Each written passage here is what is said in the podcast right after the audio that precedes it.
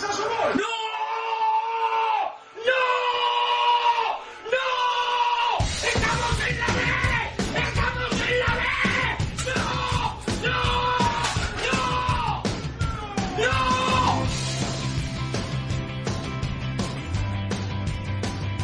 Esto es fútbol. Con Alex Salguero.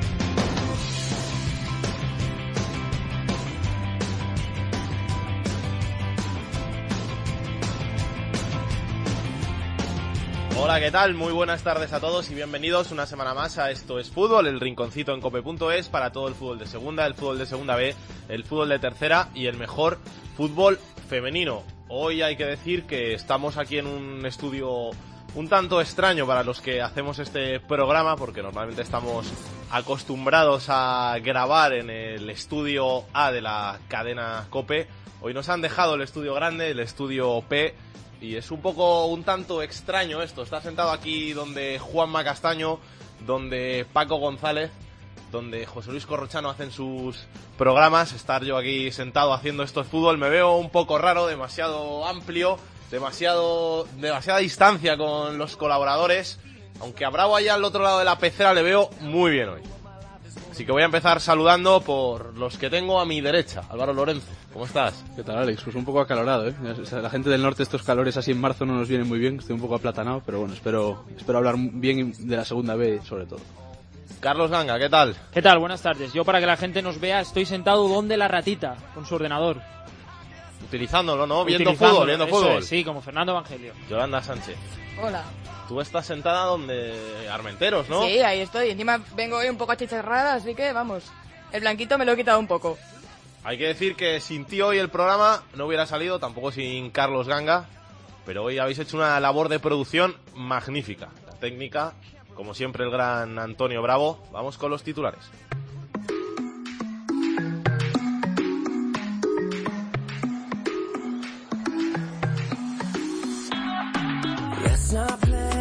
En segunda, remontada del Levante ante el Elche y goleada del Girona al Getafe en un duelo directo por el ascenso. Amplían ambos equipos su renta sobre el tercero. Ya son 17 y 10 puntos sobre unos playoffs ocupados por Tenerife, Oviedo, Cádiz y Getafe. Victoria del Almería en Lugo en el primer partido tras el cese de Soriano. Esto deja al Mirandés colista, precedido por los andaluces. Mallorca y Rayo también bajarían. La reacción del Nastic con tres victorias seguidas lo aleja a tres puntos de la zona de peligro. En segunda B en el grupo 1 todo apunta a duelo en cabeza entre Cultural, Racing de Santander y Celta B y entre Pontevedra y Ponfe por el cuarto puesto. En el 2 domina Albacete con Leioa y Toledo aguantando el tirón. El Castilla es cuarto, igualado con el Fuenlabrada.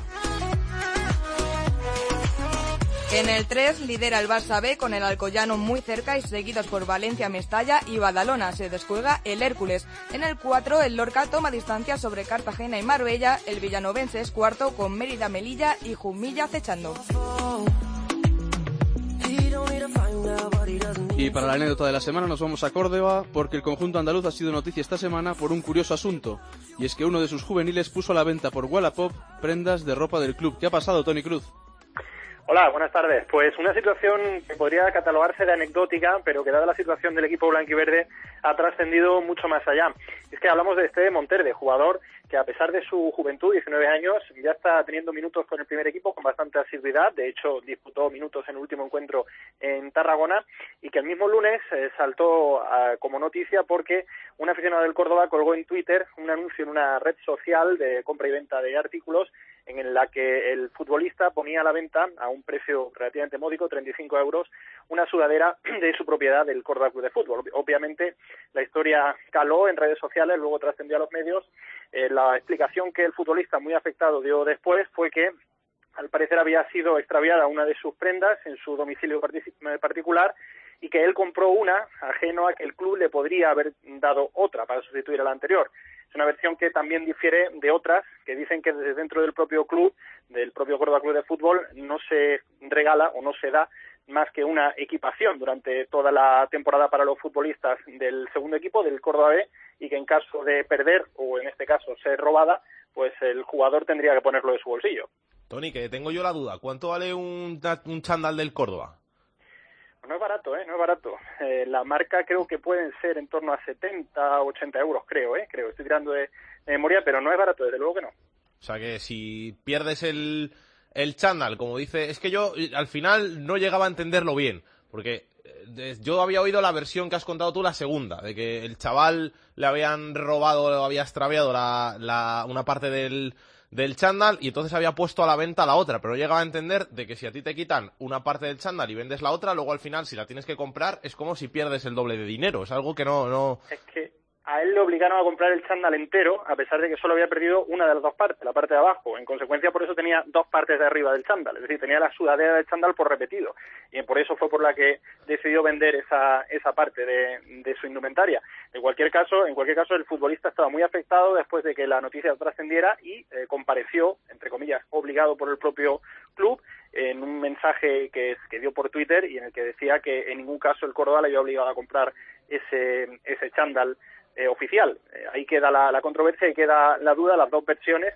Y bueno, eso ya que cada cual juzgue, porque nosotros, más allá de, la, de lo que hemos podido saber de un lado y de otra parte, no podemos saber si realmente el futbolista quería lucrarse o quería simplemente recuperar parte de ese dinero que había perdido por la compra de, de ese material. ¿Esto al chaval le va a pasar factura al final? ¿Va a quedarse sin jugar? ¿Va a perder sus opciones de, de participar en el primer equipo? Mientras esté Luis Carrión, no creo. No creo. Primero porque en el fondo es una torpeza simplemente del, del jugador, que es muy joven y que obviamente nunca pensó que, que, una, que una anécdota pudiera trascender tantísimo, ¿no? Aunque realmente es una anécdota que demuestra algo de torpeza por su parte, ¿no? Una torpeza casi se puede catalogar de, como habéis dicho, juvenil, ¿no? Eh, pero yo creo que con Luis Carrión tiene todas las papeletas de seguir contando, porque es un jugador, es un mediocentro creativo que ha llegado esta temporada para jugar en el Córdoba B eh, desde el Badalona, que tiene buena visión de juego, que abarca mucho campo y que en consecuencia le gusta mucho a, a Luis Carrión. Y yo creo que mientras esté Car- Carrión en el banquillo, otra cosa es que despidan al técnico catalán, que las cosas tampoco están fáciles para, para él, él va a seguir contando y va a seguir teniendo minutos. Eso es lo que creemos. Gracias, Tony. Un abrazo. Un abrazo, Alex. Esto es fútbol con Alex Salguero.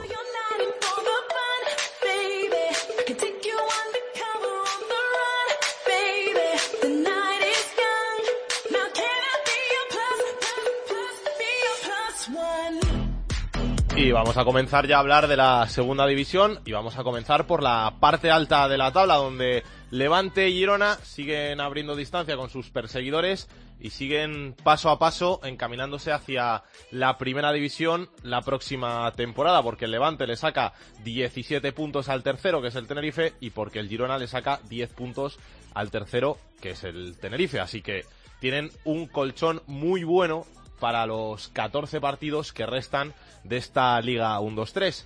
La semana pasada había un partido por la zona alta que era decisivo y que enfrentaba a dos de los aspirantes a ese ascenso, que era en el Girona y el Getafe, un partido que el Girona acabó llevándose con una contundente goleada y que le hace pues disparar sus opciones para lo que queda de, de temporada.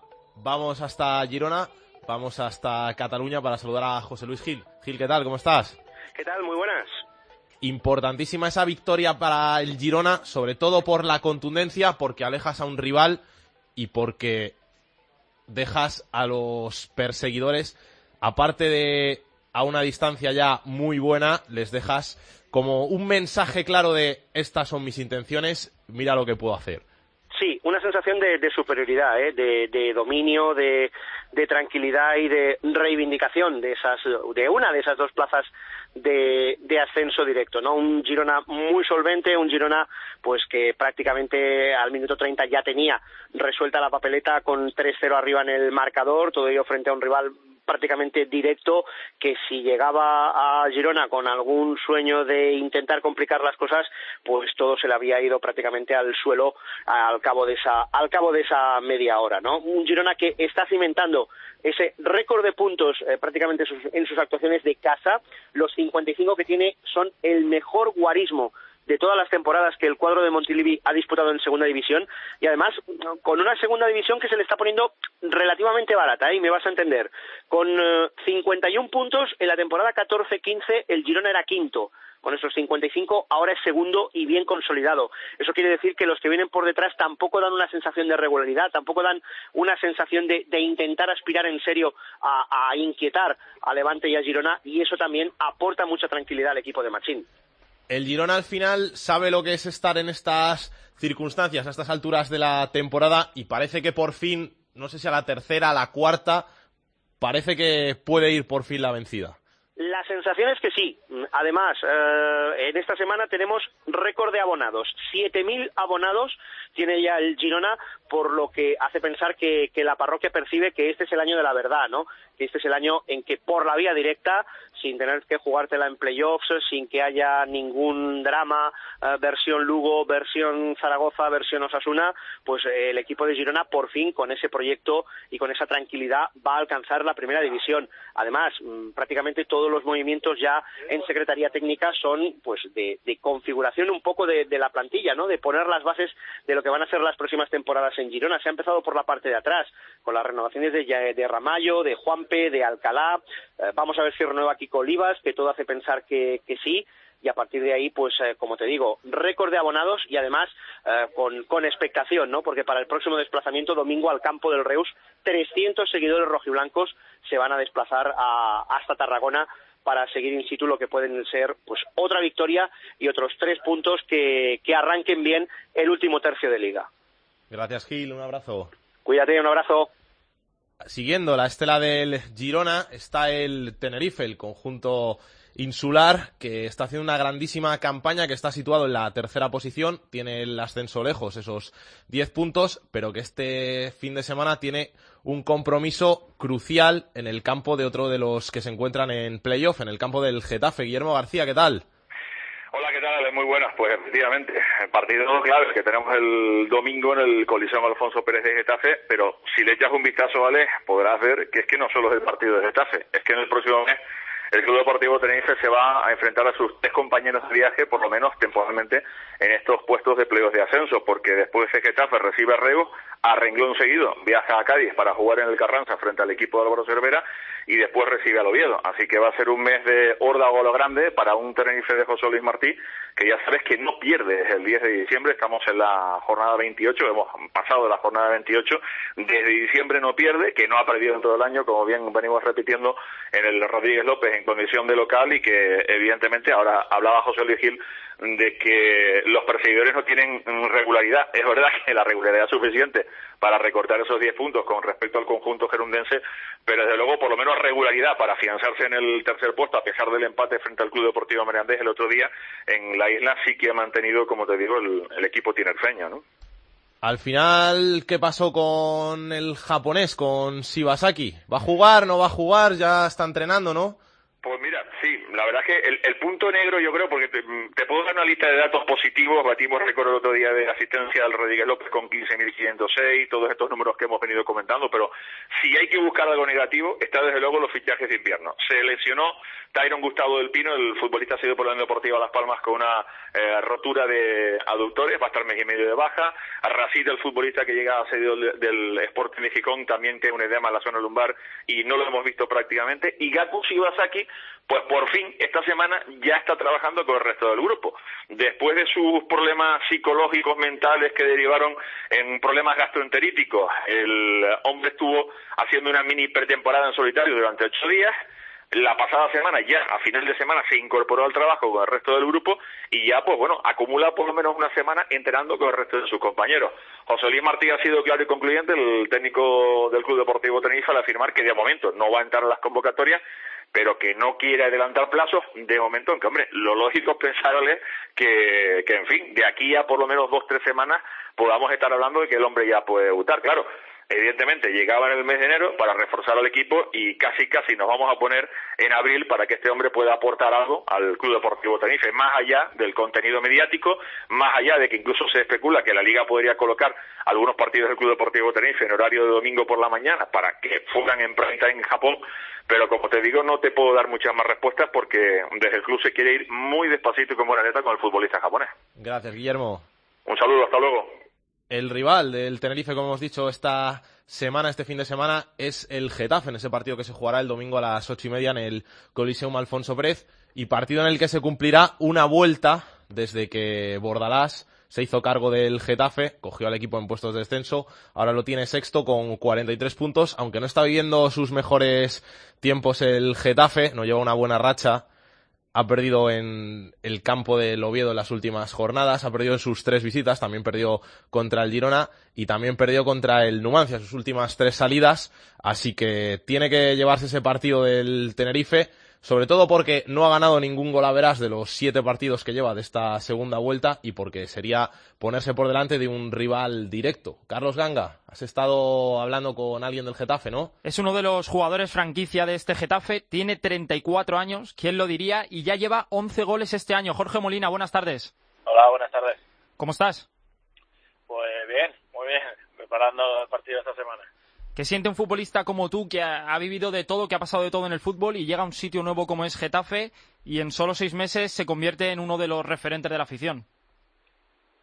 Bueno, al final eh, uno cuando, cuando llega a un nuevo sitio, si, si lo reciben con los brazos abiertos, como, como así ha sido, y, bueno, te abren las puertas, pues, pues intentas corresponder con, con trabajo, con, con, con sacrificio y, y, bueno, intentando aportar mi granito de arena para, para ayudar al, al, objetivo del equipo. La gente de Getafe ya te compara con soldados, ¿eh?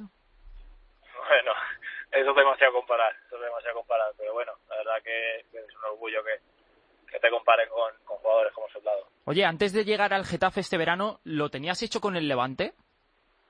No, no, no, la verdad es que no. Salió mucho en prensa que, que estaba hecho ya y, y no. Sí que es verdad que, que hubieron conversaciones, que hubo hubo un interés, pero pero no pasó nada más de eso. Igual que hubo interés de otros clubes y, y bueno, al final se, se valoraron y, y nada, la verdad que quedé muy bien con ellos porque la verdad que, que el trato creo que, que fue muy respetuoso y por las dos partes, y pero ya está, no hubo nada más. ¿Qué te dio el Getafe entonces para convencerte?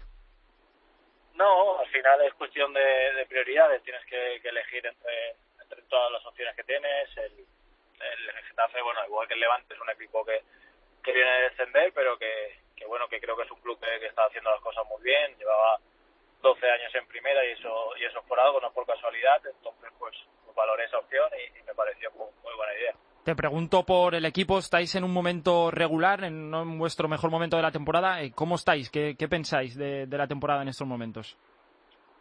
Bueno, sí que es verdad que, que hemos sido un poco irregulares, ¿no? Empezamos muy mal la temporada con Snyder, se cambió de entrenador, el equipo reaccionó y nos fuimos a Navidad eh, segundos o terceros empatados con el Girona y después de Navidad nos está faltando un poquito tener esa, esa misma continuidad y ese punto que, encontramos antes de irnos de, vacaciones, ¿no? Pero bueno, eh, el equipo está, está muy unido y está convencido de, de sus posibilidades y, bueno, hay que empezar el domingo por, por ganar al Tenerife, que, que, es un rival directo y va a ser un partido muy difícil. En Reus vivisteis un capítulo de la temporada poco agradable. ¿Qué piensas cuando, cuando te pasa eso, cuando ves lo que está haciendo el árbitro en un partido tan importante para vosotros?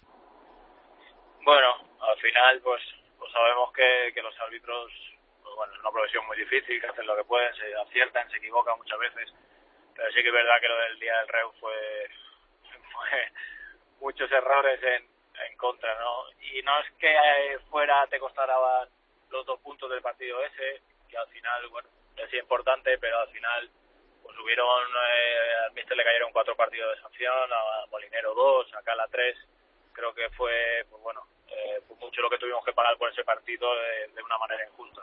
¿Y cómo, cómo, es ese momento en el que entráis en el vestuario cuando haya acabado el partido y os tenéis que mirar todas las caras sentados?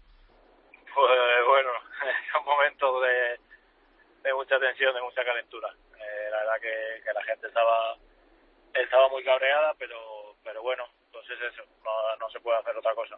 Decías que después de la etapa de Snyder llegó Bordalás y ahí hubo una reacción. ¿Qué tiene Bordalás para equipo que coge en segunda división, equipo que lo mete en la lucha por el ascenso? Bueno, eh, Mister es, eh, es un entrenador que, que le gusta que, que exprime al jugador al máximo, que siempre saca el, el mejor rendimiento de, de todos sus jugadores, que, que lo conjunta, que haga que trabaje en equipo y, y al final, pues bueno, eh, siempre que, que, se hace todo en equipo, va a ser el resultado mejor y eso la verdad que, el Mister es un especialista. Y cuando, cuando no tenéis al entrenador cerca de vosotros en el césped, hay gente que dice, no, ahora con las tecnologías que hay, con los móviles, eh, aunque esté arriba en la grada, se puede comunicar con gente en el banquillo. ¿De verdad se nota que no está el entrenador? ¿Os influye mucho, poco? Eh, ¿Cómo es esa situación? Bueno, eh, sí que es verdad que, día pues pueden estar en comunicación con, con el banquillo para darle instrucciones de, de cambios o instrucciones, instrucciones tácticas, pero lo mismo, lo mismo no es. Al final la, la figura del, del, entrenador es importante y, y, bueno, que esté a pie de banda y más de las características de, del entrenador como, como el Jorge. Y pues, pues siempre te ayuda a, a tener ese carácter en el campo. Y Ángel Torres, ¿cómo es Ángel Torres? Eh, ¿Es verdad que se sabe tanto de fútbol, que se mete tanto en la parcela deportiva? ¿Hablas con él? No, o sea, es un presidente que, como te he dicho antes, que ha tenido el club 12 años en primera división y eso es porque, porque ha hecho las cosas muy bien, ¿no? Eh, nosotros el trato, pues, pues bueno, el trato es, es bueno, es el presidente con jugadores, tampoco es que no baja el vestuario, ha bajado con todas ocasiones para, bueno, cuando hay una charla que es lo lógico y normal y, nada, ya te digo, que creo que, es un presidente que, sabe lo que se hace y que hace, hace las cosas muy bien.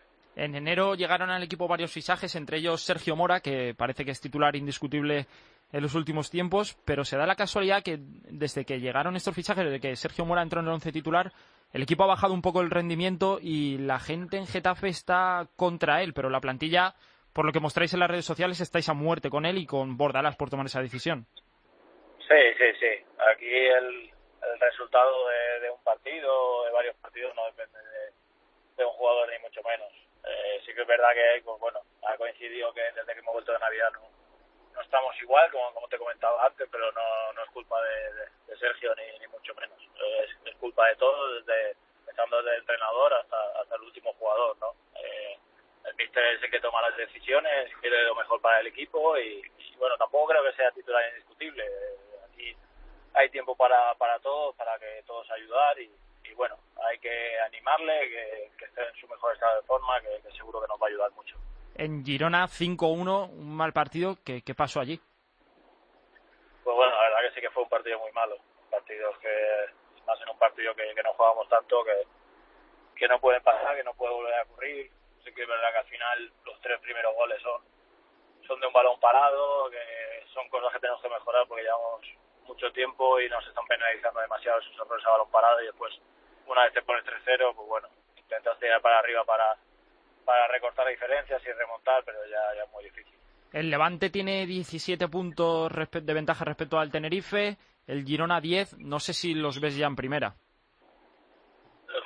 Bueno, el Levante yo creo que, que sí, yo creo que prácticamente sí, más que nada ya no por los puntos, sino por la regularidad que está mostrando. Creo que, ha sido un equipo tremendamente regular durante toda la temporada y ahí están los puntos de diferencia. Y el Girona, pues, tiene muchísimo ganado también, tiene muchísimo favor. Eh, son muchos puntos también. Girona, pues bueno, sobre todo en casa está siendo muy regular, fuera quizás están faltando algunos resultados, pero también están siendo están siendo muy potentes y la verdad que los dos tienen, tienen mucho ganado. Y este fin de semana tenéis, si no me equivoco, el Tenerife en el Alfonso Pérez a las ocho y media el domingo. Otro partido, el Tenerife tercero, vosotros estáis sextos, otro partido de, vida o muerte. Sí, partido muy importante, muy importante porque, pues bueno, después de, del partido de Girona queremos darle una alegría a la afición también que, que se lo merece y, y, bueno, sobre todo porque es un rival que tenemos a dos puntos. En caso de, de ganarle le pasaríamos en la clasificación, el golaveral lo tendríamos individual a favor y, y bueno, al final de temporada todos estos pequeños detalles marcan mucho también. Aunque el Tenerife es un equipo que, que rinde más en casa que, que, fuera, aunque últimamente ganó, por ejemplo, al Mallorca, pero sí que es un equipo que, que saca mejor resultado en casa que fuera. Sí, pero bueno, eh, creo que creo que son ahora mismo, no sé si son 10 partidos lo que lleva los que lleva sin perder. Entonces eso quiere decir que, que al final sí, que en casa son son muy fuertes, pero que fuera también están haciendo las cosas muy bien y que va a ser un rival muy, muy difícil. Bueno, eh, opciones matemáticas de subir, eh, estáis en playoff en estos momentos. Eh, ¿Qué equipos crees que os pueden apretar por detrás? El Valladolid tenéis a cuatro puntos. ¿Qué equipos crees que de los que vienen por detrás os pueden...? Porque, bueno, el Cádiz, el Oviedo, el Tenerife parece... Y vosotros que sois fijos en esa posición, que lo habéis sido todo el año, eh, no sé por detrás quién te asusta.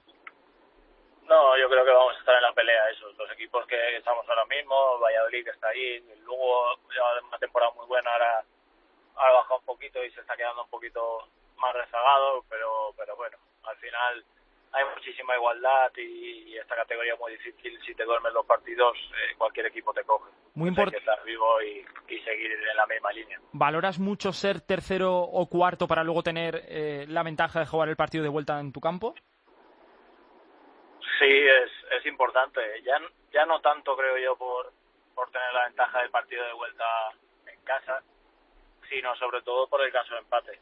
El caso de empate eh, no, no hay penaltis. Eh, se clasifica, o sea, pasaría de ronda o, ascendería ya el, el equipo que más, más arriba clasificado, entonces eso es, es un factor muy importante.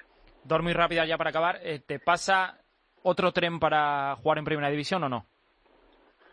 Bueno, es una opción, es una opción que está ahí, por eso vine al Getafe, porque creo que, que podía ayudar en, en el objetivo de, de volverlo a, a subir en primera división y sí tengo la ilusión, la misma ilusión que de juveniles, vamos, y por eso estamos peleando y bueno, ojalá podamos conseguir ese ascenso y, y estar el año que viene en primera. O sea, que te sientes bien físicamente aún.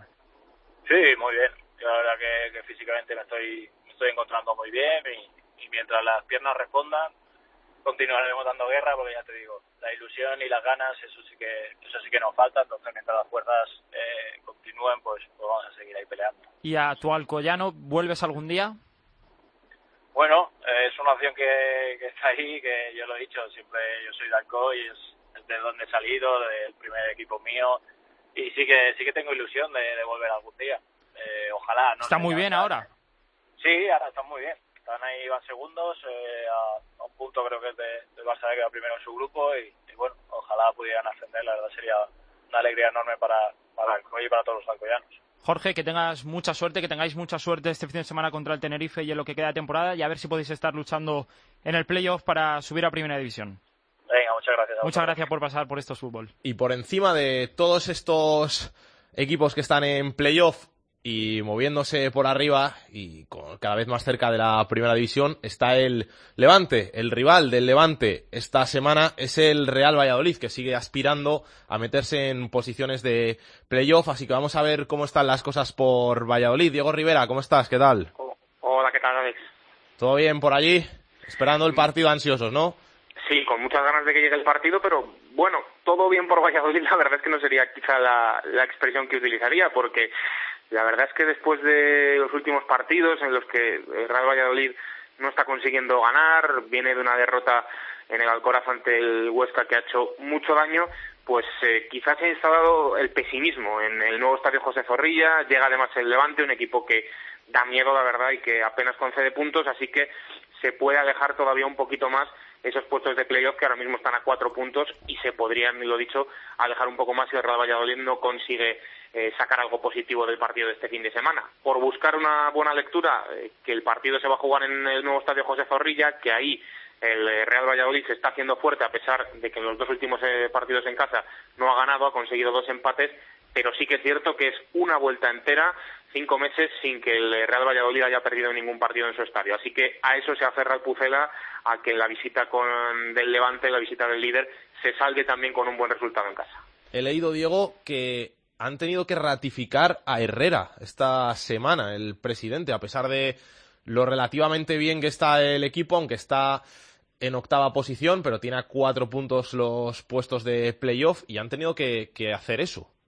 Más que ratificarlo, eh, se está hablando mucho del eh, futuro de Paco Herrera porque prácticamente desde pues desde hace una vuelta, podríamos decir, eh, Real Valladolid en estos partidos, justo eh, contando con el del Levante en la primera vuelta, encadenó cinco derrotas seguidas y ahí salió, sí que salió Carlos Suárez, el presidente del Real Valladolid, a ratificar a Paco Herrera y a decir que automáticamente tenía una oferta de renovación encima de la mesa. Desde ese día hasta hoy estamos a vueltas con que Paco Herrera si puede renovar, si no.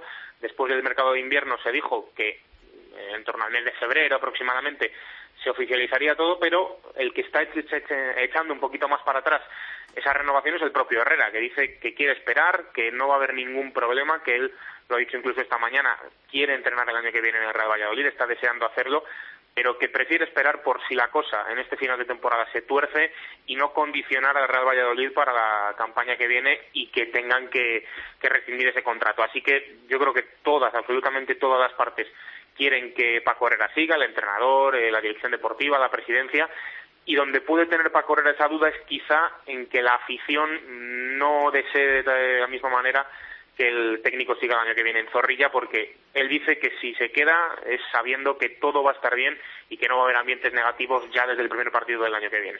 Gracias, Diego. Hasta luego. Ha bajado Isaac Fouto de arriba de la redacción porque parece que al final se ha solucionado el caso Zozulia o va camino de ello, ¿no? Sí, ¿qué tal, Ale? Muy buena. Bueno, ya se ha solucionado del todo ya se ha desvinculado del Rayo Vallecano porque el Rayo, el Betis y el jugador han llegado a un acuerdo de rescisión. Tenía la cesión el Rayo por parte del Betis hasta el 30 de junio. Eh, han llegado ya a ese acuerdo porque eh, ni Zozulia quería jugar en el Rayo Vallecano, ya visto lo visto ni el Rayo quería que Zuzulia viniera con todos los pollos que tiene a del Deportivo, así que bueno, hoy se ha llegado ya a ese acuerdo, el Rayo ya lo ha hecho oficial, así que Zuzulia ya es un hombre libre para poder marcharse, por ejemplo, pues a una liga donde el mercado se abra ahora, ¿no? Si no me equivoco, pues está la liga americana, la, la bielorrusa, hay por ahí algunas ligas que se abren ahora, así que bueno, pues desearle mucha suerte, la que no ha tenido en el, en el Rayo Vallecano, donde ni tan siquiera ha llegado a debutar. El sábado partido difícil, ¿no? El domingo en el Estadio Ramón de Carranza, muy bonito el partido para, para la afición porque están hermanados con los aficionados del Cádiz y va a haber por lo menos mínimo 600 aficionados del Rayo que van a ir a, al Ramón de Carranza. Y lo deportivo, pues un partido muy difícil. Un empate del Rayo en Cádiz para mí sería un auténtico milagro, ¿no? Yo creo que lo tiene muy, muy, muy difícil el Rayo esta jornada, incluso para no acabar último, porque he visto que los rivales directos de abajo todos juegan en casa y ante rivales más o menos asequibles, a menos que empaten van a dejar al Rayo yo creo que último y vamos, me parecería un auténtico milagro que con lo que estamos viendo del Rayo, que a mí me parece el peor equipo de segunda división, pueda puntuar en un campo como el Ramón de Carranza y con el Cádiz con lo bien que está en la parte alta. Gracias, Fauto. Hasta luego, Alex. Intentando pescar algo en la parte alta de la tabla de esos enfrentamientos directos que va a haber, estará el Oviedo, que se ha colocado cuarto y que en el partidazo estrella de la pasada semana se impuso al Cádiz en el Tartiere, donde está dejando grandes sensaciones en esta segunda vuelta y en esta temporada. Carlos Llamas, ¿qué tal? Hola Alex, ¿qué tal? Muy buenas. Importantísimo triunfo ese del Oviedo, unido al importantísimo triunfo ante el Getafe que logró también hace unas semanas y que han llevado al conjunto Carballón a la cuarta posición. Sí, sí, es un momento brillante del Real Oviedo con cinco victorias muy fuerte, como tú decías, en casa en el Tartiere. En lo que va de año son cinco triunfos consecutivos, que además ha sacado cuatro puntos fuera de casa en las dos últimas salidas y todo eso hace que el Oviedo ahora mismo esté cuarto y no solamente eso, sino que le tenga ya seis puntos de ventaja al séptimo, que tal y como es esta segunda división de Igualada, al menos en los últimos años no, no ha habido esas distancias. Este año el Oviedo ya le mete esos seis puntos a los equipos que le están persiguiendo y es un momento muy bueno, muy convincente de un conjunto que en la segunda parte, sobre todo contra el Cádiz, hizo un gran partido, eh, estuvo muy bien el Oviedo, remontó ese gol inicial del conjunto gaditano y todo ello ante cerca de 20.000 personas en el estadio Carlos Tartier. Así que fue un ambiente de gala, fue una gran tarde y el Oviedo que en casa le ha ganado al Getafe, como decías, le ha ganado al Cádiz el pasado sábado, también le ganó al Levante. Bueno, ahora mismo en el Tartiere el Oviedo es un equipo muy fuerte y es casi imposible eh, que se le vayan los puntos. Así que lo que hay ahora mismo dentro de, del Oviedo, de su afición, es muchísima ilusión, mucha ilusión, porque el equipo se asienta en esa zona de playoff y sobre todo porque en lo que va de año 2017 está dejando unas situaciones eh, prácticamente inmejorables. Eso te iba a decir, que muy bien el Oviedo, y que está cerrando bocas al final, sobre todo Hierro. ¿eh? Había mucha gente que no apostaba por él a principio de temporada, que creía que no tenía a lo mejor esa experiencia en los banquillos en una categoría tan competida como esta de segunda división para poder llevar al Oviedo arriba y lo está haciendo muy muy bien. Sí, está claro que mucha gente en Oviedo, en Asturias y fuera de Asturias iba a mirar a lo que hiciera eh, Fernando Hierro, ¿no? Por el nombre que tiene, por todo lo que ha sido como futbolista, también como director deportivo de la selección española. Toda la gente en la segunda división iba a estar pendiente de Hierro. Ha pasado épocas malas, sobre todo lo que contábamos semanas atrás del pasado año 2016, goleadas eh, tremendas fuera de casa, tres de forma consecutiva que, recibió el equipo de Hierro, y ahí sí que surgieron dudas. Eh, mucha gente, pues claro, ya hablaba de la falta de experiencia, de que Hierro nunca había entrenado, de que no había sido una buena elección. Bueno, pues el caso es que el equipo le está dando vuelta a esa situación, que el cuerpo técnico del Oviedo está encontrando soluciones, eh, que cada vez vemos eh, pues eh, más decisiones tácticas y cambios en las segundas partes muy acertados por parte de, del cuerpo técnico que encabeza Hierro y ahora mismo pues no es que esté sacando pecho porque queda todavía mucha temporada, pero desde luego que podría hacerlo porque el momento del Oviedo, ya te digo, es casi inmejorable con el equipo asentado en esa zona de playoff y ahora ya pues como suele pasar, ¿no? En la segunda división y en cualquier categoría con tres o cuatro buenos resultados ya no se escuchan pues ni adjetivos negativos contra Fernando Hierro, ya no hay tantas dudas sobre el entrenador. Bueno, veremos si, si Hierro es capaz de confirmar eh, estas buenas sensaciones con un buen tramo final de temporada. Gracias, Carlos. Hasta luego, compañero. Y por abajo hay que hablar del Almería, que estaba en el farolillo rojo, que destituyó a Soriano y que por fin ganó fuera de casa, se impuso 1-2 al Lugo y consiguió dejar ese farolillo rojo. Jordi Folqué, ¿qué tal? ¿Qué tal? Buenas. Al final, después de tanto tiempo, con el cambio de entrenador, se hizo bueno eso de victoria segura y encima fuera de casa. Sí, algo que no pasaba en el Almería desde el mes de abril, desde que ganaron en Ponferrada, la única victoria a domicilio en toda la temporada pasada. O sea que ya han igualado al menos lo mismo que, que hace un año, ¿no? Pero hombre, eh, el Almería espera conseguir algo más en este tramo final de temporada. Eh, tú lo decías, destituyendo a Fernando Soriano después de un nefasto partido contra el Luca Murcia, parecía que el Almería eh, no se iba absolutamente de nadie, todos los duelos directos el conjunto rojiblanco los perdía y llega una semana después con cambio de entrenador, no pueden contratar a nadie porque los que querían, sobre todo Ranko Popovic, no ha podido salir de Tailandia, eh, otros que se han ofrecido pues no han llegado a un acuerdo, al final le dan eh, de forma interina el banquillo a Fran Fernández, al técnico del filial, llegan a, a Lugo y a los 30 segundos ya va ganando con gol de Kiko González, marca el 0-2 en propia puerta, o sea que la fortuna estuvo con el lado rojiblanco. Y lo que siempre había sido que era el rival eh, está metiéndose a la Almería, o mejor dicho, la Almería se mete en su campo, en su propia área, y, ese empate a dos no llegó, llegó el 1-2 en un rechace de Fran Vélez que tocó en Pablo Caballero, pero ese empate a dos no, y decía Rolofano esta semana que si el 2 llega a llegar, eh, el golpe psicológico hubiese sido brutal para el conjunto rojiblanco, pero al final el resultado es lo que cuenta, victoria y esta semana otra vez más el Almería ha querido premiar el trabajo, o al menos el resultado, con la continuidad, una semana más ya digo, de Fran Fernández para ver si lo que ocurrió en Lugo es una flor de un día o es el inicio de un trabajo que la Almería tiene que experimentar contra el Huesca este domingo a las 12 de la mañana para salir de esos puestos de descenso. Gracias, Jordi. Como hemos dicho, el rival de la Almería este fin de semana es el Huesca. Pablo Barrantes, ¿cómo estás? Hola, muy buenas. Lo que es el fútbol, ¿eh? hace menos de un mes, un mes quizá como mucho, hablábamos de la crisis del Huesca. Ahora el conjunto aragonés, séptimo en la tabla y a cuatro puntos del playoff de ascenso. Sí, bueno, eh, había encadenado siete salidas consecutivas sin perder, algo que no ha hecho ni Levante ni, Giro, ni Girona, por ejemplo.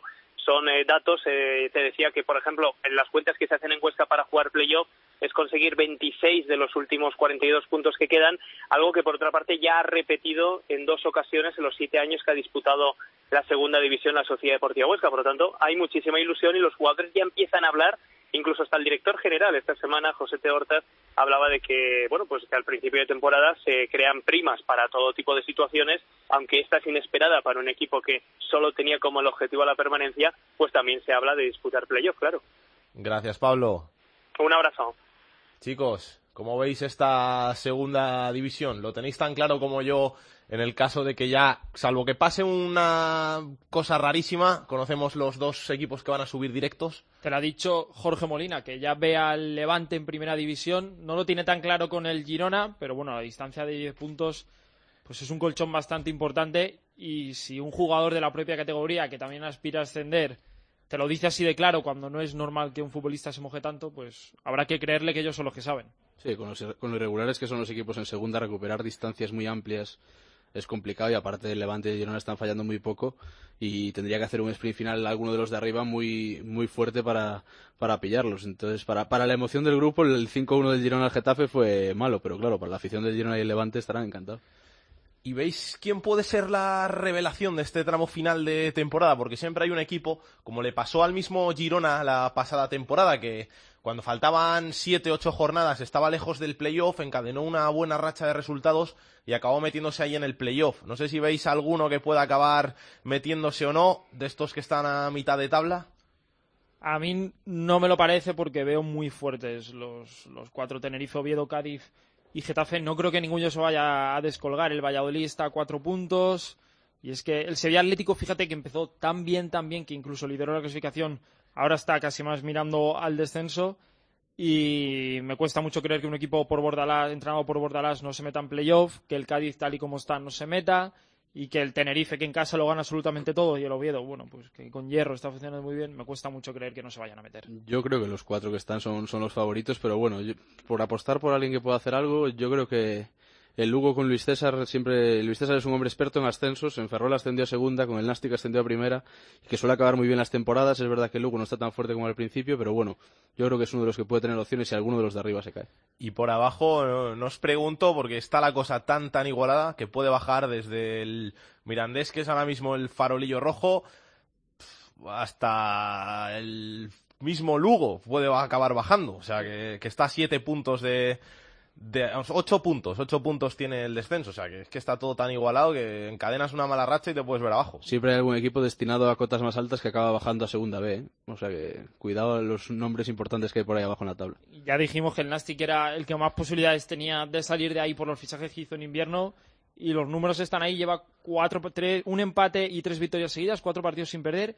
Se ha colocado con 32 puntos. Hace tres semanas el Nastic era el colista y, y ahora mira dónde está. Pero es que está súper igualado, aunque ganes dos partidos seguidos, es que te ves a tres puntos, a dos puntos del descenso. Y ahora el que están metidos ahí, los que están metidos ahí son un Rayo Vallecano y un Mallorca, ¿eh? que Y- no son ninguna tontería. Y un Córdoba que lo tiene cerquita también. Vamos a ver qué nos cuenta Pedro Martín. El enfadato de Pedro Martín. Hola Pedro, ¿qué tal? ¿Cómo estás? Buenas tardes a todos. ¿Qué tenemos que contar? Pues eh, nada, eso voy a hacer un jueguecito, es eh, muy facilito. Porque después del segundo tercio de liga, lo bueno que tiene la segunda división es como son 42 jornadas, puede dividirla en tres partes. No solamente en dos, como se hace en cualquier liga, primera vuelta y segunda vuelta. En una en, eh, competición con 22 eh, equipos, 42 jornadas, pues puede dividirlo en tres. Y bueno, vamos a ver cómo se ha desarrollado la liga de momento en, sus, en su primer tercio y en su segundo tercio. Recuerdo, después de las 14 primeras jornadas, los dos primeros eran el Levante con 31 puntos y el Sevilla Atlético con 23.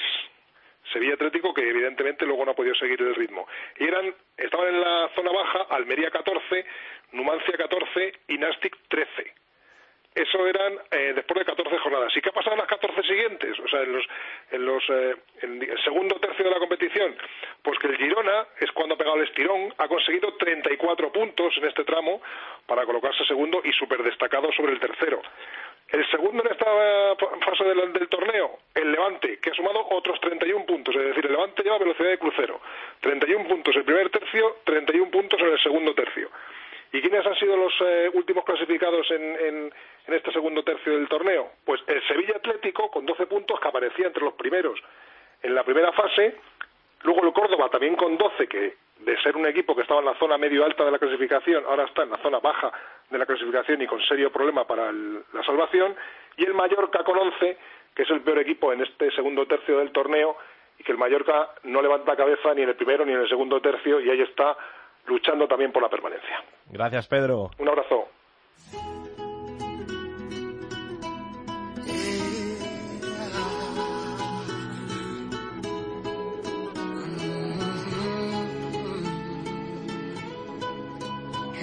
El fútbol femenino en Esto es Fútbol.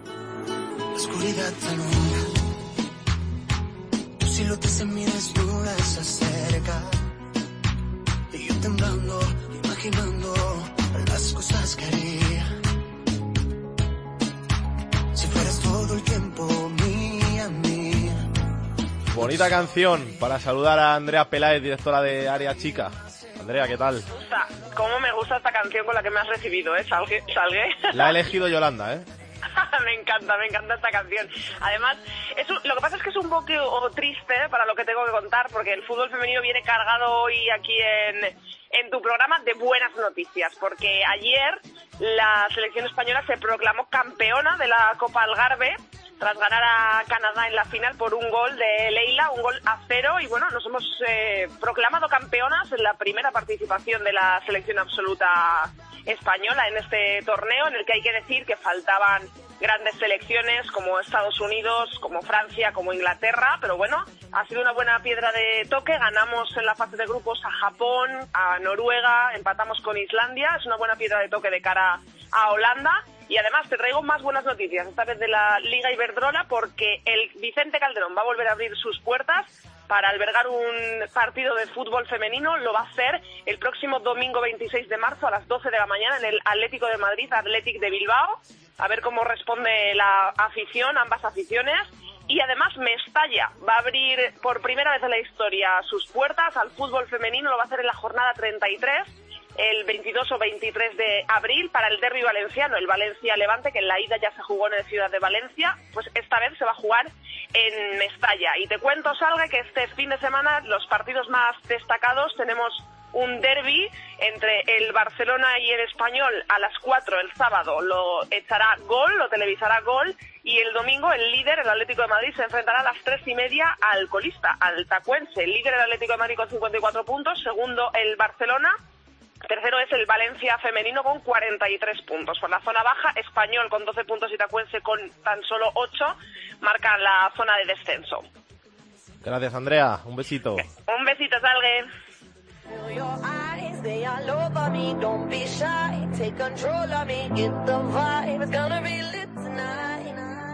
Baby girl, you give me ten ton of fatness, give me some of that. Thinks with the badness, look how she at. Shape like a just that. It's a good piece of mental sand that they cap. La segunda B en Esto es Fútbol. Watching every step of the paper, the way you got. Staying in my brain, memory not detached. Mainly my aim is to give it this love. If not, dig the way you move. Let me acknowledge the way you do.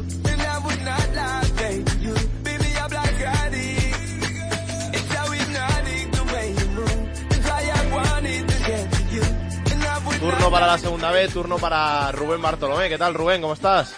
Hola, ¿qué tal? Muy buenas tardes. Vamos a hablar de muchas cositas, que nos quedan 10 jornadas para terminar y está todo precioso.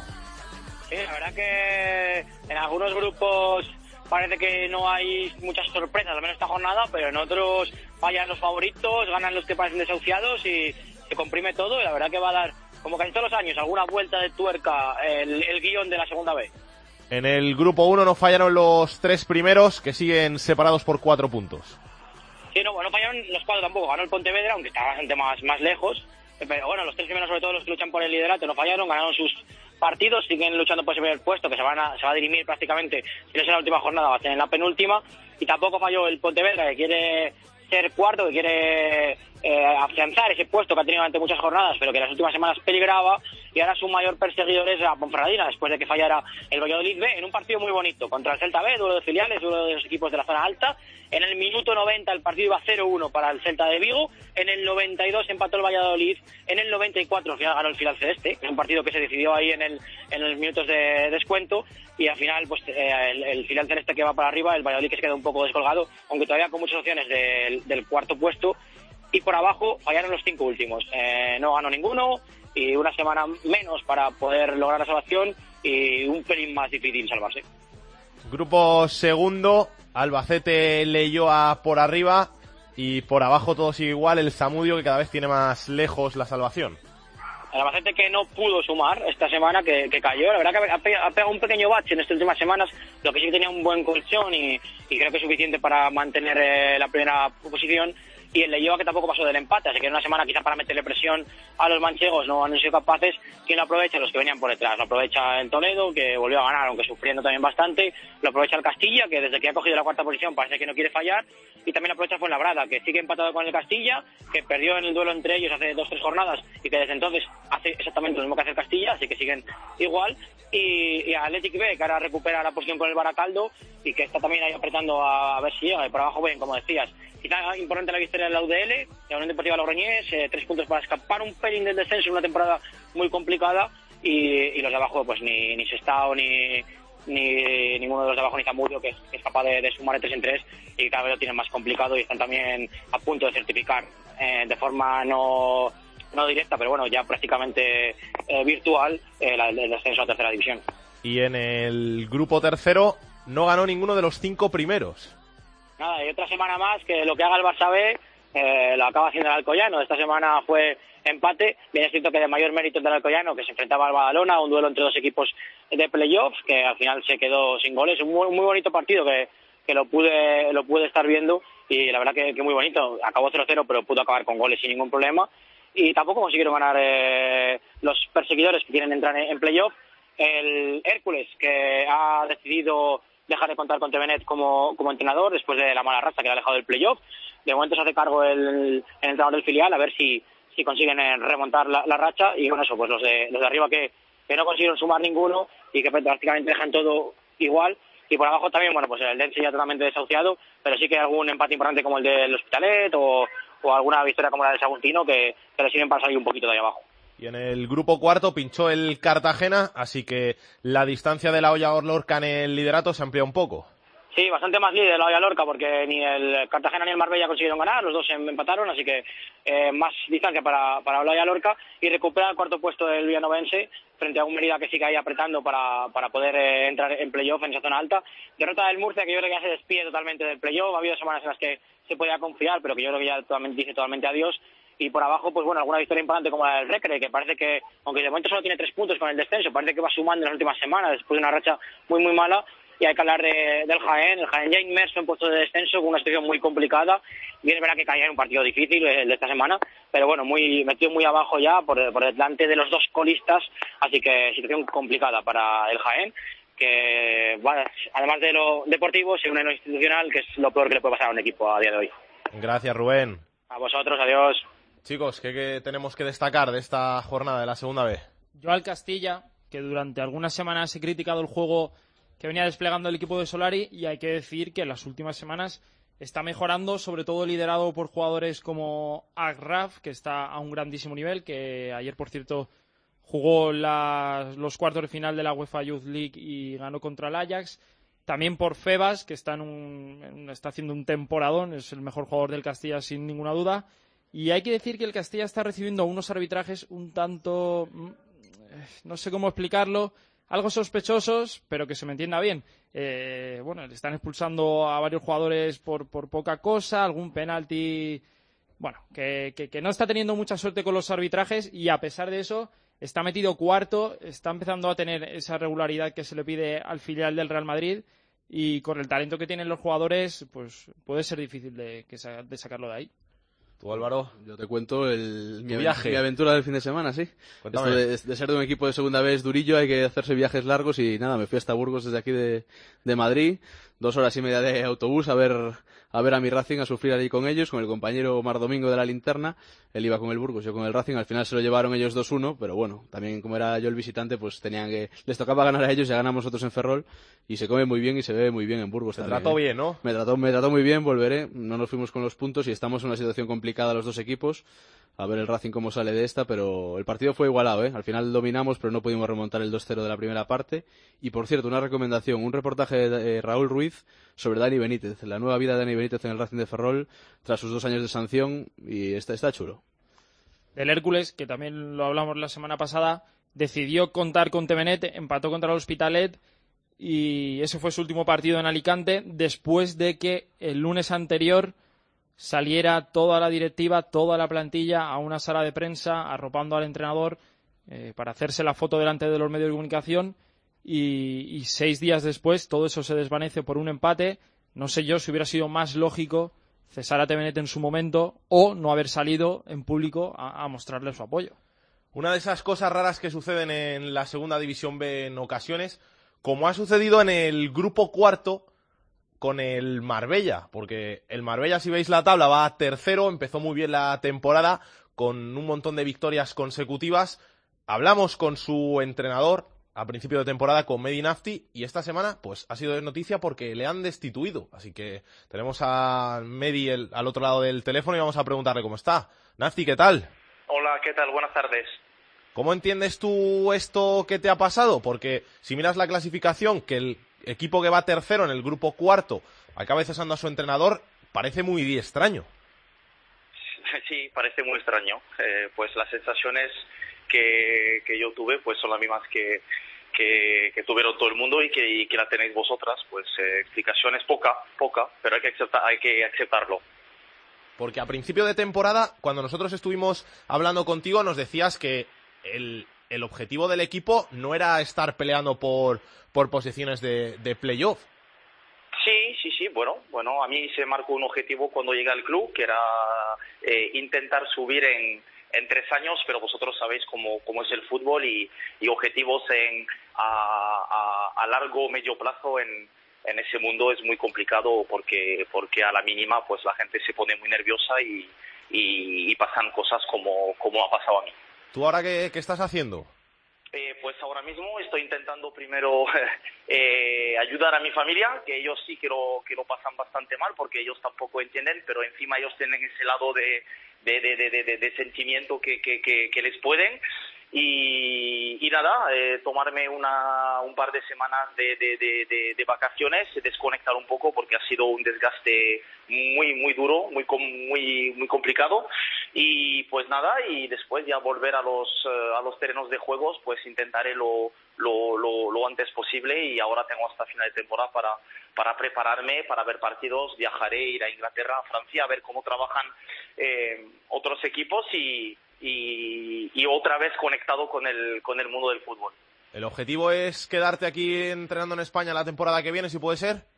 El objetivo, bueno, eh, habrá que abrir todas las puertas ahora mismo porque, porque después de lo que me ha pasado, pues las ganas de, de volver a los terrenos de juego son, son, son muy grandes a pesar del, del, del golpe duro y, y mejorar y mejorar en todos los aspectos porque, porque hay que mejorar siempre y, y pero la ilusión, la ilusión eh, sigue, sigue la misma. Medi, ¿y los jugadores, la, la afición, te, te ha dicho algo? ¿Te han comentado que no lo entienden? ¿Has hablado con ellos? Sí, bueno, quitando a la gente de Marbella, eh, mis, mis jugadores, digo mis jugadores.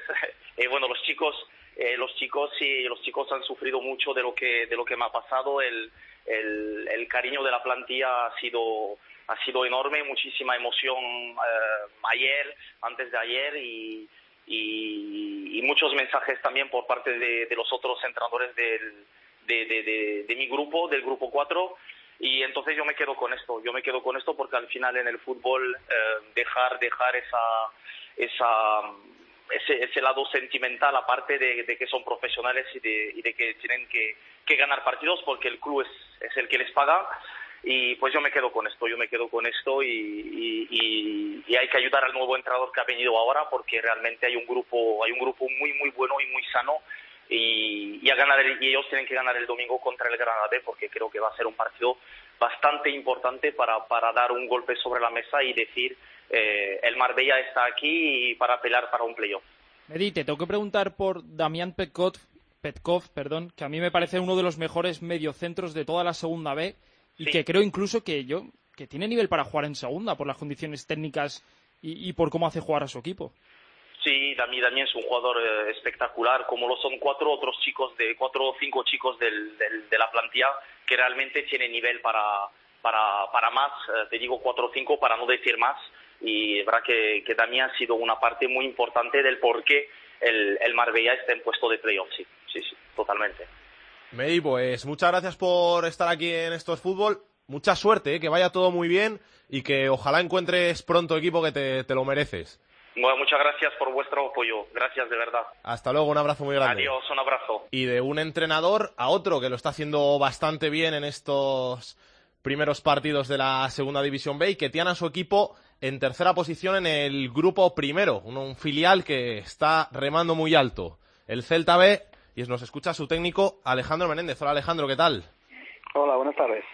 Vaya temporadón del Celta B, tercera posición, peleando con la Cultural y con el Racing, que son de los equipos más potentes de esta segunda división B.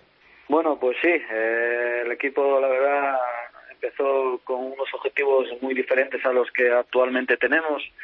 Entendemos que el equipo, pues bueno, ha crecido mucho durante la competición y hemos, eh, sobre todo, pues eh, generado, bueno, no solo buen fútbol, sino también una capacidad, una regularidad en la competitividad, ¿no? De jornada a jornada, donde nos ha dado, pues, estar en esos puestos de privilegio. Y además el playoff casi casi consolidado lo tenéis, porque le sacáis 15 puntos a la Ponferradina, faltan solo 10 partidos, o sea que tenéis la mitad del colchón de ventaja. Sí, sí es cierto que ya quedan 10 jornadas, que sacamos eh, muchos puntos, eh, sobre todo para lo que es esta categoría, y bueno, entender que casi casi tenemos eh, asegurado un playoff, ¿no? Un playoff que, como te dije ahora mismo, pues bueno, hemos eh, sido muy consistentes.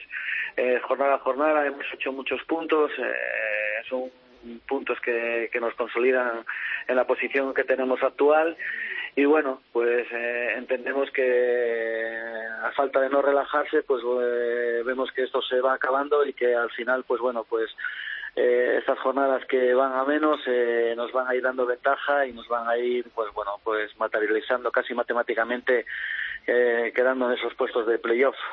Oye Alejandro, muchos filiales acaban jugando igual que el primer equipo, sobre todo para que los jugadores cuando tengan que dar el salto estén acostumbrados a, a cómo es el sistema de, de, sus primeros equipos. ¿Vosotros lleváis eso también en práctica? No. Nosotros trabajamos eh, sobre todo con unas ideas generales, ¿no?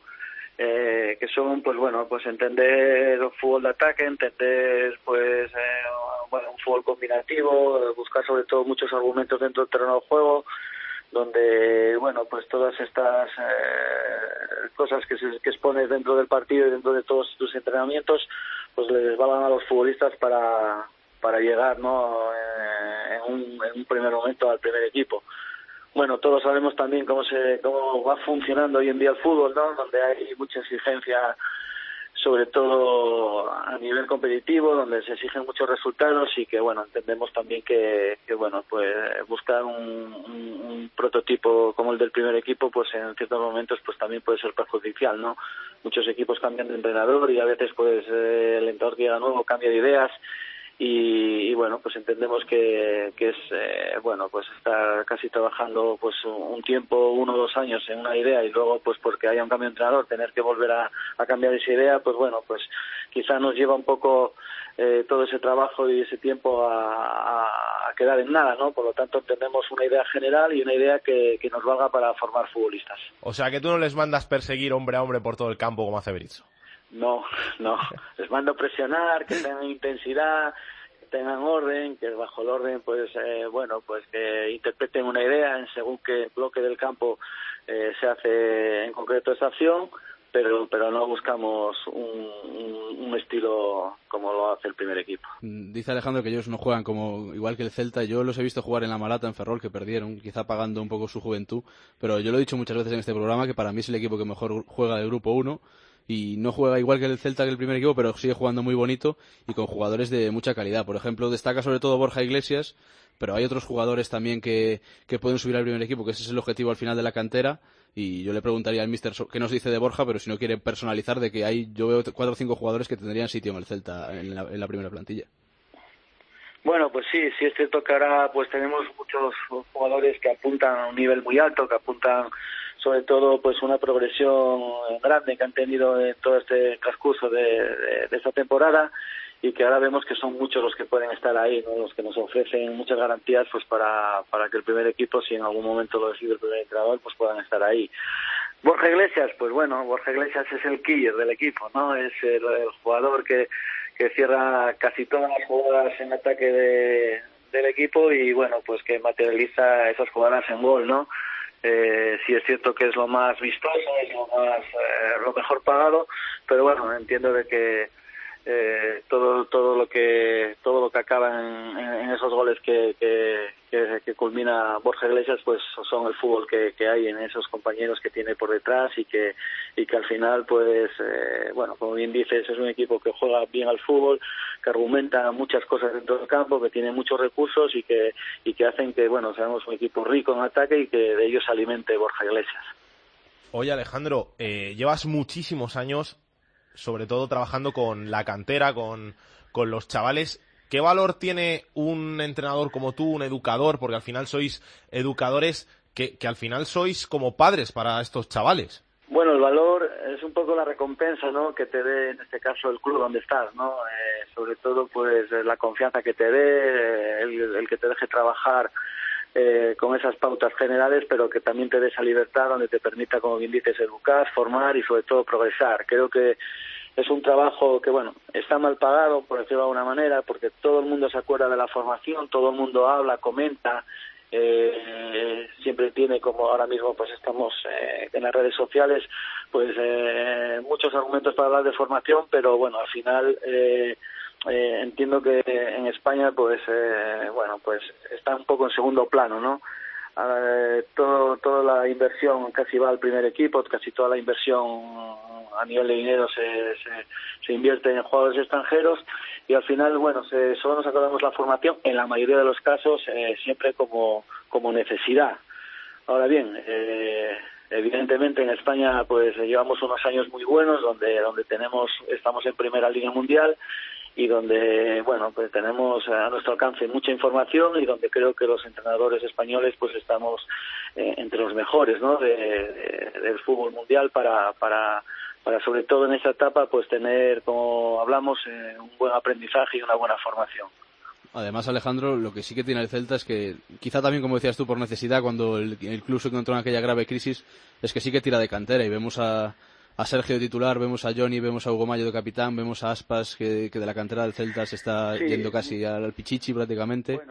sabes que yo estuve en otra etapa aquí y que quizá pues esa en esa necesidad ¿no? que hubo por, por esa economía y sobre todo por estar encontrarse en segunda división pues el Celta tuvo que tirar mucho de cantera. Yo estaba en el filial y bueno pues todos esos jugadores que nombras yo los tuve no el mismo Yago Aspas eh, bueno jugadores eh, como Joel como Sergio Álvarez como Túñez jugadores como Michu jugadores bueno que, que han reflotado al Celta han ayudado a que el Celta esté donde esté y que al final bueno pues lo que te decía es eso no que, que tenemos muy mucha capacidad los entrenadores españoles para para eh, en esta etapa mejorar mucho a los futbolistas para prepararlos para para sobre todo pues eh, una una profesión que es muy difícil y que bueno al final ahí estamos y que y que los resultados eh, están muy claros y que bueno entendemos que, que quizá pues si no hubiera eh, tanta prisa en conseguir resultados seguro que saldrían mucho más futbolistas de la cantera Y de las aventuras en el extranjero después de ganar la liga allí en, en Tailandia, ¿no te queda la espinita de volver a salir? Bueno, eh, la verdad que suelo tener ofertas para volver a salir, ¿no? Ha sido una etapa muy bonita, sobre todo ha sido una experiencia increíble a nivel no solo profesional, sino también personal. Tuve la suerte también de, de conseguir títulos de un equipo un equipo campeón, ¿no? Un Primera División tailandés, donde es un equipo que ha jugado también Champions League asiática, donde, como te digo, se han conseguido títulos y bueno, pues eh, creo que me ha valido no mucho para sobre todo también valorar un poco eh, en dónde estamos esos entrenadores españoles y cómo se nos mira no fuera fuera de España. Eh, bueno eh, si algo tenemos o algo tiene esta profesión es que nunca puedes decir dónde vas a estar no si es cierto que me han quedado las puertas abiertas y nunca se sabe lo que puede pasar Pues Alejandro Menéndez, técnico del Celta B, que vaya todo muy bien y mucha suerte para lo que queda de temporada. bien gracias a vosotros Hasta luego.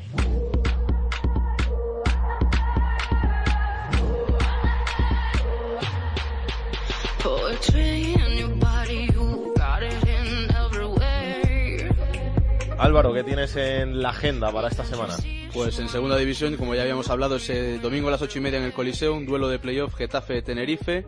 En segunda B, en el grupo 1, un duelo de históricos, Racing de Santander Ponferradina, que se juega mucho también por arriba. En el grupo 2, el segundo visita al líder, Leyoa eh, visita al Albacete, y los manchegos se podrían escapar porque tienen seis puntos de ventaja sobre el Leyoa. En el grupo 3, Llagostera Gabá, un partido dramático por el descenso para un equipo que hace nada estaba en segunda división. Y en el grupo cuarto, eh, este nos interesa sobre todo Extremadura-Mérida, el gran derby con los de Sabas buscando la salvación y el Mérida la fase de ascenso. La semana que viene llamaremos a Sabas, que nos cuente qué tal ha ido el derby. Y, y decirte luego, en tercera división, pues por ejemplo, en el grupo gallego, el Depor B, el líder, recibe al Cerceda en un duelo bastante importante en Galicia. Y en el grupo asturiano también, primero contra tercero, el Sporting B contra el Langreo.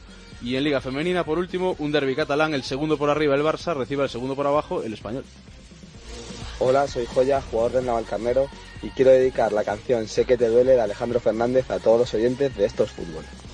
Sé que te duele, que ya no quiera verte aunque por las noches me esperes. Que ya eres una más y en el mundo hay tantas mujeres. Sé que te duele, ay cómo te duele. Que te quedaste sola y que no soy el que te quiere. Buena canción que ha elegido Joya para poner punto final a este Esto es Fútbol. Un abrazo para Joya y para el Naval Carrero y sobre todo para nuestra Laurita Rivas, que la echamos mucho de menos y esperamos que vuelva por aquí algún día, ¿eh, Alvarito? Sí, no, las visitas nunca están mal por Esto es Fútbol. Habrá que engañarla para que venga algún día y a ver si nos trae a Joya aquí al estudio, que lo prometió. No sé yo si... Yo, yo creo que incluso tendrá ganas de vernos. ¿eh? Somos- Seguro somos que sí. majos, somos. ¿Vas a ver mucho fútbol esta semana? Pues veré por internet a mi Racing a sufrir una jornada más. Ya sufrí en Burgos, ahora sufriré desde casa contra el Lealtad, un partido complicado ahí en la Malata. Yo iré al Coliseum el domingo A a, sufrir- las a ocho y sufrir llevamos ganando los dos últimos partidos en el 93 y en el 87. Espero no sufrir tanto con el Tenerife, pero bueno, partido complicado.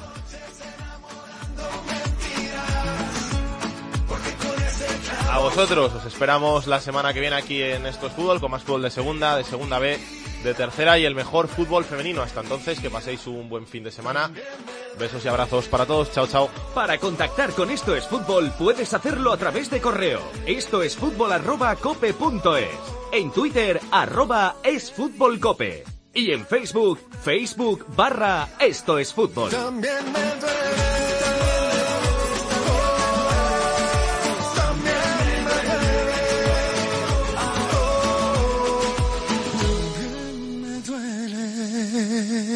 嘿嘿